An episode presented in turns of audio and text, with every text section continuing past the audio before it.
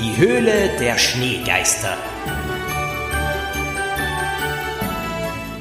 Ein Knickerbockerbande Podcast Adventkalender von Thomas Breziner. 7. Dezember. Die Hand steckte in einem dicken Skihandschuh.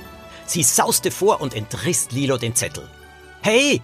Lilo fuhr herum, sah aber nur noch, wie der Dieb um die Ecke verschwand. Axel jagte ihm hinterher. Er schoss zwischen den Buden des Weihnachtsmarktes vor und blickte in die Richtung, in die der Dieb gerannt war. Es war dasselbe Kerl mit der blauen Kapuzenjacke, den Lilo schon einmal gesehen hatte. Axel konnte den Zettel in seiner Hand erkennen. Der Kapuzentyp war sehr schnell. Axel heftete sich an seine Fersen. Er war der beste Sprinter der Schule und holte auf. Der Dieb des Zettels bog auf den Weihnachtsmarkt ein. Axel verlor ihn kurz aus den Augen. Er schlitterte um die Ecke und sah die blaue Kapuze zwischen den Leuten, die an den Buden vorbeischlenderten. Hinter Axel rief Lilo. Er winkte ihr nachzukommen und begann Slalom zwischen den Besuchern des Weihnachtsmarktes zu laufen. Einige regten sich auf, weil er sie streifte. Entschuldigung, keuchte Axel in einem fort und hetzte weiter. Das Ziel des Diebes war die Schneewelt. Der Seiteneingang stand offen und der Dieb schlüpfte hinein. Axel rannte so schnell er konnte und erreichte den Eingang, bevor er von innen geschlossen werden konnte. Er hielt ihn auf und steckte den Kopf in den Zelteingang. Hinter ihm traf Lilo ein, die völlig außer Atem war, danach Dominik und als letzte Poppy. Jemand muss den Haupteingang im Auge behalten, kommandierte Lilo, und den Ausgang auf der anderen Seite. Machen wir, sagte Poppy. Ja, stimmte ihr Dominik zu. Lilo folgte Axel in das Zelt. Der Gang war dunkel. Lilo holte ihr Handy heraus und schaltete die Taschenlampe ein. Sie leuchtete herum. Aus dem hinteren Teil der Schneewelt kam ein Geräusch. Er ist bei der Eishöhle, flüsterte Axel Lilo zu. Hintereinander bewegten sie sich auf das letzte Zelt zu. Die Tür zur Höhle stand halb offen. Blaues Licht fiel heraus. Die beiden Knickerbocker schlichen auf Zehenspitzen näher. In der Höhle zischte es leise. Sollen wir? Axel deutete mit dem Kopf in die Höhle. Lilo überlegte. Wieder war da das Zischen zu hören, das Licht flackerte. Axel wartete nicht auf Lilos Entscheidung, sondern ging in die Höhle hinein. Lilo folgte ihm. Es war ein Fehler. Zuerst knallte die Tür zu. Lilo und Axel waren einige Schritte entfernt. Als sie den Ausgang erreichten, war er von außen verriegelt. Sie schlugen dagegen und riefen, rausgelassen zu werden. Das Licht der Höhle erlosch.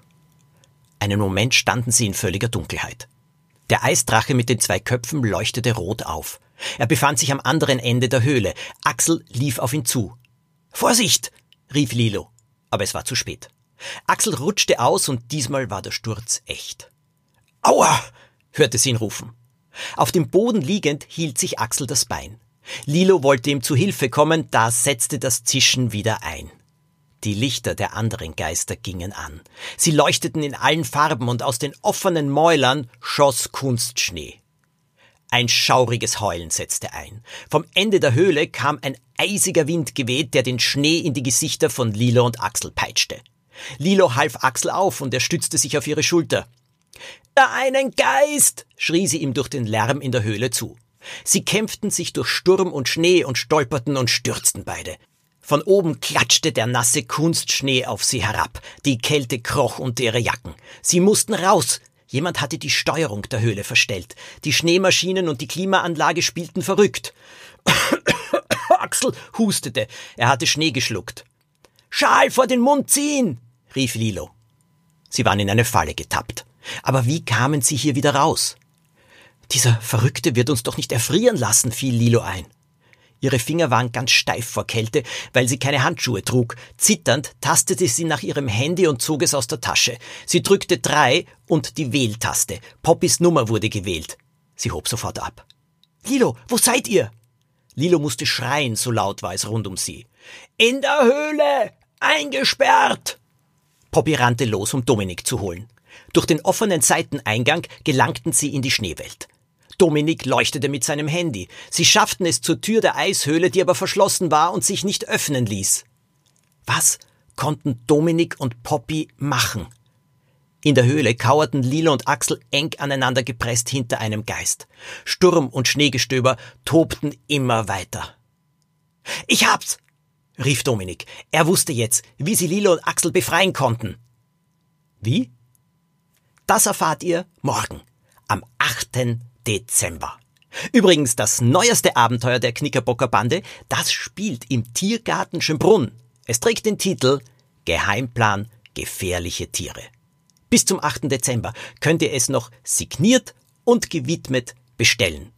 Im Internet bei edition-a.at-xmess.